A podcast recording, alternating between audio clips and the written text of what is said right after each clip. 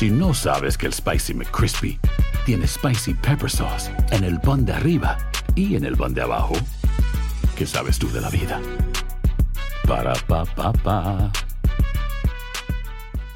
Boost Mobile tiene una gran oferta para que aproveches tu reembolso de impuestos al máximo y te mantengas conectado. Al cambiarte a Boost, recibe un 50% de descuento en tu primer mes de datos ilimitados. O, con un plan ilimitado de 40 dólares, llévate un Samsung Galaxy A15 5G por $39.99. Obtén los mejores teléfonos en las redes 5G más grandes del país. Con Boost Mobile, cambiarse es fácil. Solo visita boostmobile.com. Boost Mobile, sin miedo al éxito. Para clientes nuevos y solamente en línea, requiere AroPay. 50% de descuento en el primer mes requiere un plan de 25 dólares al mes. Aplican otras restricciones. Visita ¿Quieres regalar más que flores este Día de las Madres? The Home Depot te da una idea. Pasa más tiempo con mamá plantando flores coloridas, con macetas y tierra de primera calidad para realzar su jardín. Así sentirá que es su día todos los días. Llévate tierra para macetas Bigoro por solo $8.97 y crece plantas fuertes y saludables dentro y fuera de casa. Recoge en tienda y sigue cultivando más momentos con mamá en The Home Depot. Haces más, logras más. Más detalles en homedepot.com diagonal delivery. Interested in starting your own podcast?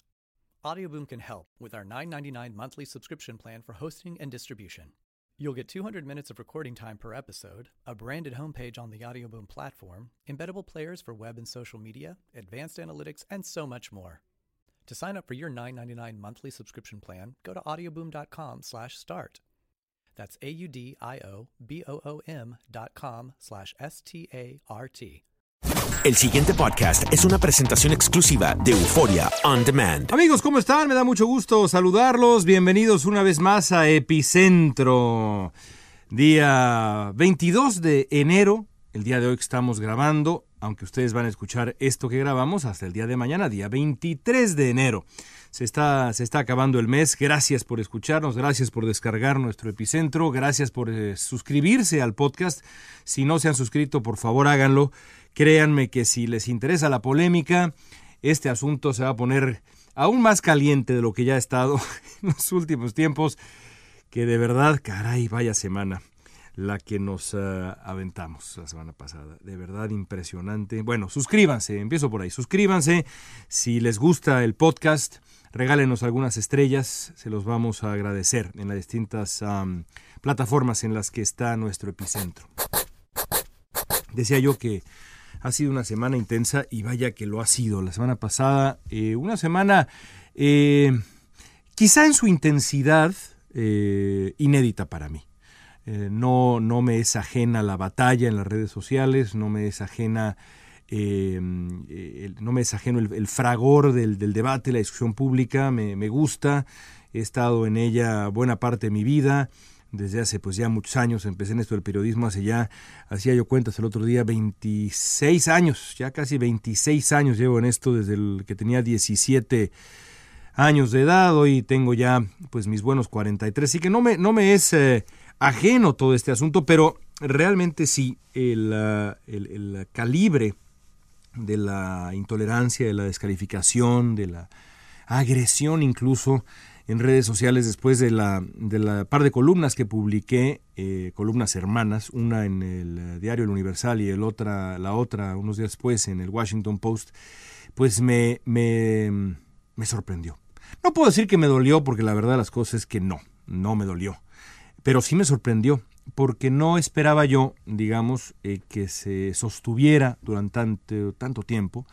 Tampoco esperé que eh, una variedad de voces tan eh, amplia se lanzara contra mí de la misma manera. Es decir, no rebatiendo argumentos, sino descalificando mi, mi, origen étnico, mi parentela, el lugar donde vivo, el lugar donde trabajo, eh, la religión que practico, básicamente cualquier argumento, entre comillas, posible, menos atender lo que yo mismo había explicado. Es decir, para ponerlo en otros términos, descalificar al periodista antes que atender el argumento que hace el periodista.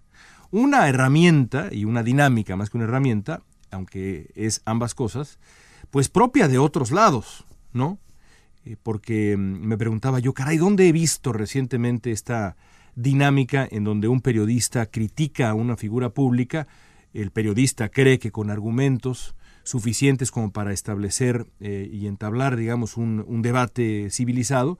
Y las personas eh, que simpatizan con la persona a la que el periodista cuestiona, eh, deciden, en, lugar de tratar de pues, uh, entrar en un debate productivo y constructivo con el periodista, optan por descalificarlo. ¿Dónde lo he visto? ¿Dónde lo he visto? Bueno, pues evidentemente lo vi aquí y lo sigo viendo aquí en Estados Unidos en la era Trump. Eh, yo sigo y, y, seguiré sosteniendo que hay un conflicto de intereses en la campaña de Andrés Manuel López Obrador con la presencia de una futura secretaria de Estado que tiene un vínculo muy estrecho con un colaborador del brazo de propaganda del gobierno ruso, Russia Today. Andan muy asustados los periodistas del régimen. Después de tantos años de ser los únicos que dictan la agenda del debate nacional, de recibir tantos millones de dólares de gobiernos corruptos. De ahí no me bajo, no le quito ni una coma, los hechos son lo que son, la amenaza es lo que es, frente a eso, pues he tenido que aguantar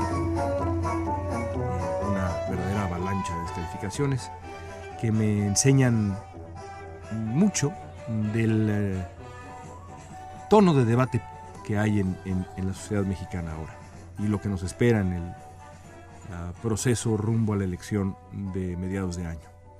Y me deja, la verdad, preocupado.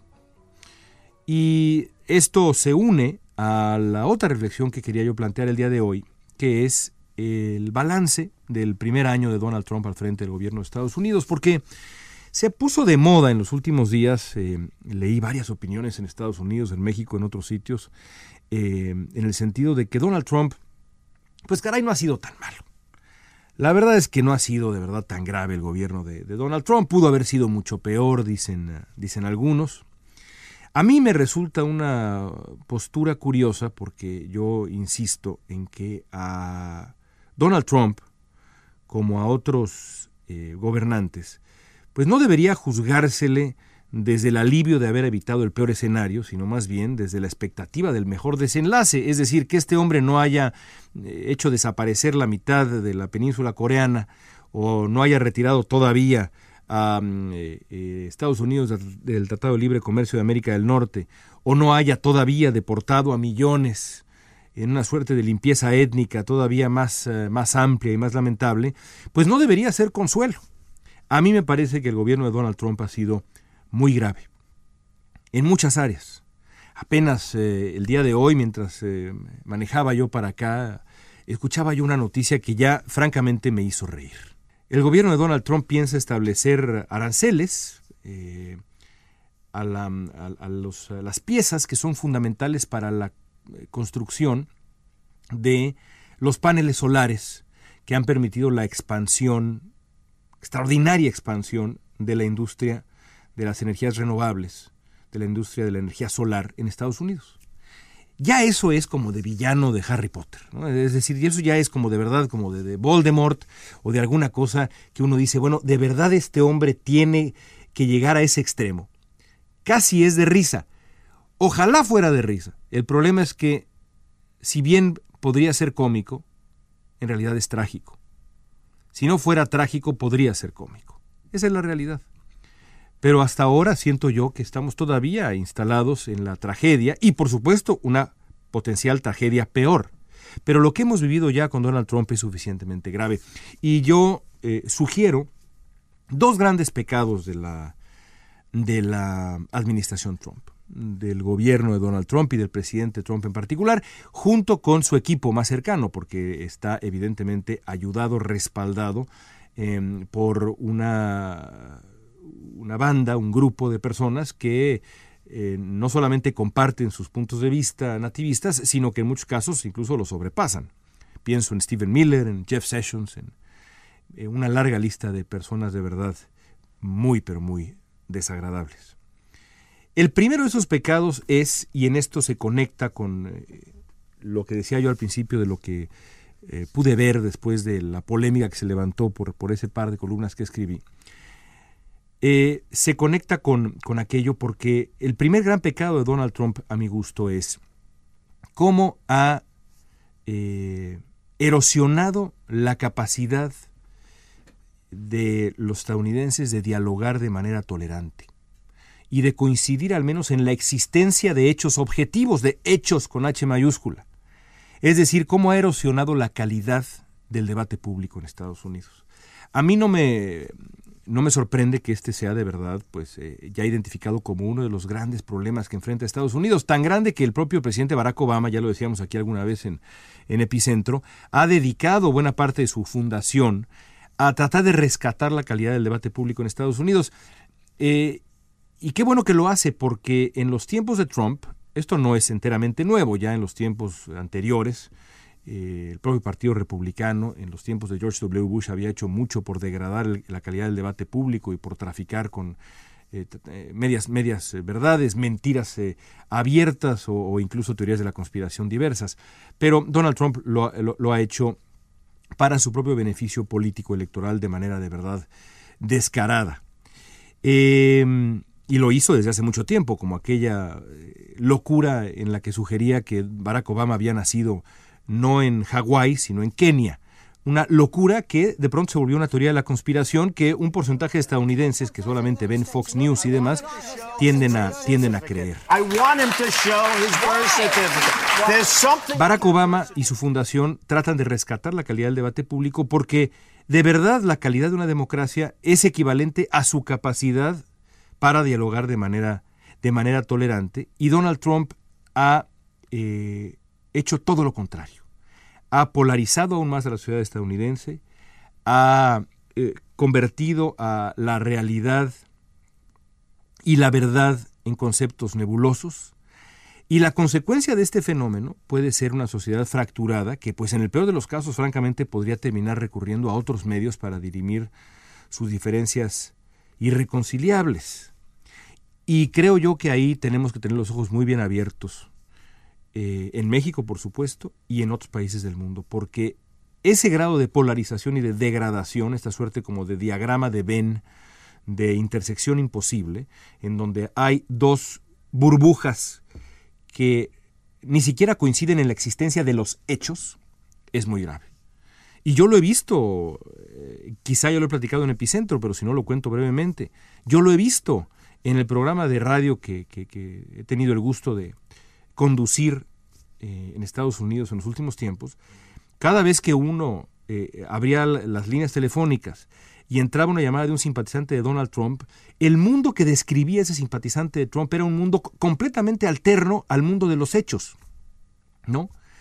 Eh, inmediatamente se referían a teorías de la conspiración, se refieren a teorías de la conspiración, inmediatamente a sacar que si a George Soros, que si a los Illuminati, que si a los titiriteros del mundo, que puras teorías que si Hillary Clinton y Barack Obama están de acuerdo con no sé qué, puras teorías de la conspiración, que no tienen nada que ver con los hechos. Y recuerdo eh, ahora eh, los últimos diálogos que he tenido, eh, no solamente yo, sino la gente que me acompaña en el programa, el maestro Eduardo Blancas, que está también por ahí y demás, con esta gente es como tratar de dialogar con una pared porque ni siquiera se coincide en los hechos. Ni siquiera se coincide en los hechos.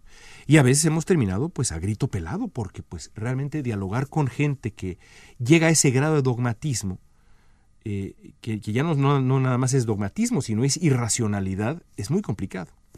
Ese es el primer pecado de Donald Trump y no es un pecado menor. Y inmediatamente después, el otro gran pecado es la zozobra de la comunidad inmigrante.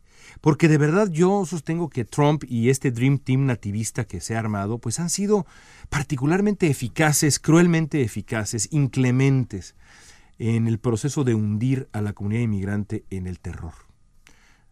Jeff Sessions, y, lo sabemos, quienes hemos seguido la, la política estadounidense por años, sabemos que Jeff Sessions durante años estuvo trabajando en el Senado precisamente para tener una oportunidad de consolidar este tipo de políticas radicales despreciables, repugnantes antiinmigrantes que ahora vemos en el gobierno de Estados Unidos, representadas por el propio Sessions, por este, esta figura de verdad aterradora que es el, asesor Stephen Miller, que es un, eh, también un, activista completo, yo diría un racista con toda franqueza. Para mí no es lo mismo nativismo que racismo, pero en el caso de Miller creo que es un racista. Gente como Mark Krikorian, eh, gente, gente como ah, este hombre Kovac, que ha estado detrás de una larga lista de las medidas antiinmigrantes en, uh, en Estados Unidos desde hace mucho tiempo. Y, insisto, la lista es auténticamente larga. Desde Chris Kobach hasta Jeff Sessions, hasta Stephen Miller, hasta Krikorian, hasta el propio John Kelly a su manera, todos son antiinmigrantes. Y vaya que han hecho las cosas bien bien en el sentido de la eficacia de su crueldad, del ejercicio de, de, su crueldad. Evidentemente ha sido gravísimo y dolorosísimo ver esto mientras ha ido ocurriendo poco a poco. Pero lo, lo cierto es que eh, cuando uno analiza la trayectoria reciente de Trump en cuestión migratoria, y lo compara o lo contrasta, las políticas que se han puesto en práctica, el final del TPS, el final de DACA, el final de la protección para los inmigrantes, lo compara con lo que uno escucha en la calle de los propios inmigrantes, eh, no cabe duda que ha sido un proceso casi de limpieza étnica de, de tremenda crueldad porque la gente en los últimos meses pues ha reducido su vida al mínimo absoluto, va al trabajo, vuelve, vuelve a casa, callados, con la cabeza baja, con la única intención de no llamar la atención. Así me pasó al entrevistar a una mujer eh, inmigrante guatemalteca en el distrito de Las Piñatas del centro de Los Ángeles, que se dedica a cocinar, a hacer quesadillas, gorditas, tortas y demás. Y ella me decía, yo lo único que hago es vengo a trabajar, me subo al autobús, no hablo con nadie, voy a mi casa. Acto seguido, a dormir. Mañana siguiente, lo mismo. De la casa al camión al trabajo. Del trabajo al camión a la casa. Así repetir una y otra vez. Porque así es la vida en la era Trump. Ha reducido a la gente a vivir en una suerte como de gueto. Esa es la realidad. Cuando uno escucha estos testimonios, los testimonios de la gente que vive así, pues no queda más que recordar las crónicas brutales de los sobrevivientes de los guetos en el siglo XX. Cómo tenían que cuidarse a cada paso, cómo reducían su vida al mínimo, cómo vivían eh, aterrados, aterrados. Y esos son, creo yo, los dos pecados más grandes de la era Trump. Pecados que en el fondo se conectan porque el nativismo estadounidense se nutre y arraiga en, en muchos sentidos en esa tierra fértil de la, que es la, la tierra que ha creado la desinformación, la ignorancia, las teorías de la conspiración, el no saber exactamente cuál es la aportación de los inmigrantes. Y mientras esta sociedad siga traficando en medias verdades, siga concentrada en burbujas creadas por redes sociales y demás, creo yo que la amenaza persistirá y estos años de indecencia podrían Dios no lo quiera, continuar más de lo previsto. Ya veremos qué ocurre. Amigos, gracias por escuchar Epicentro. Suscríbanse si no están suscritos. Regálenos estrellas si no lo han hecho. Y si lo han hecho también, porque creo que las, las, plataformas no juzgan si alguien ya puso calificación. Así que si quieren ser generosos, por favor, séanlo y, y háganlo, que se los agradecemos muchísimo ustedes hacen posible este podcast. Soy León Krause desde Univisión Los Ángeles. Hasta la próxima semana. El pasado podcast fue una presentación exclusiva de Euphoria On Demand. Para escuchar otros episodios de este y otros podcasts, visítanos en euphoriaondemand.com. Interested in starting your own podcast? Audioboom can help with our $9.99 monthly subscription plan for hosting and distribution. You'll get 200 minutes of recording time per episode, a branded homepage on the Audioboom platform, embeddable players for web and social media, advanced analytics, and so much more. To sign up for your $9.99 monthly subscription plan, go to audioboom.com/start. That's a u d i o b o o m dot com slash s t a r t. Hay gente a la que le encanta el McCrispy y hay gente que nunca ha probado el McCrispy, pero todavía no conocemos a nadie que lo haya probado y no le guste. Para pa pa pa. Boost Mobile tiene una gran oferta para que aproveches tu reembolso de impuestos al máximo y te mantengas conectado. Al cambiarte a Boost, recibe un 50% de descuento en tu primer mes de datos ilimitados. O, con un plan ilimitado de 40 dólares, llévate un Samsung Galaxy A15 5G por $39.99. Obtén los mejores teléfonos en las redes 5G más grandes del país. Con Boost Mobile, cambiarse es fácil. Solo visita boostmobile.com. Boost Mobile, sin miedo al éxito. Para clientes nuevos y solamente en línea, requiere AroPay. 50% de descuento en el primer mes requiere un plan de 25 dólares al mes. Aplican otras restricciones. Visita Boost Mobile para detalles. Sick of being upsold at gyms? My guy, you're currently a base member. For $90 more, I can upgrade you to our Shred membership. For 130 more, you'll be a Swole member. And for just $300 more, you'll reach Sweat Platinum. At Planet Fitness, you'll get energy without the upsell. Never pushy, always free fitness training and equipment for every workout. It's fitness that fits your budget. Join Planet Fitness for just $1 down and $10 a month. Cancel anytime. Deal ends Friday, May 10th. See Home Club for details. ¿Quieres regalar más que flores este Día de las Madres? The Home Depot te da una idea. Pasa más tiempo con mamá plantando flores coloridas, con macetas y tierra de primera calidad para realzar su jardín. Así sentirá que es su día todos los días. Llévate tierra para macetas Bigoro por solo $8.97 y crece plantas fuertes y saludables dentro y fuera de casa. Recoge en tienda y sigue cultivando más momentos con mamá en The Home Depot. Haces más, logras más. Más detalles en homedepot.com diagonal delivery.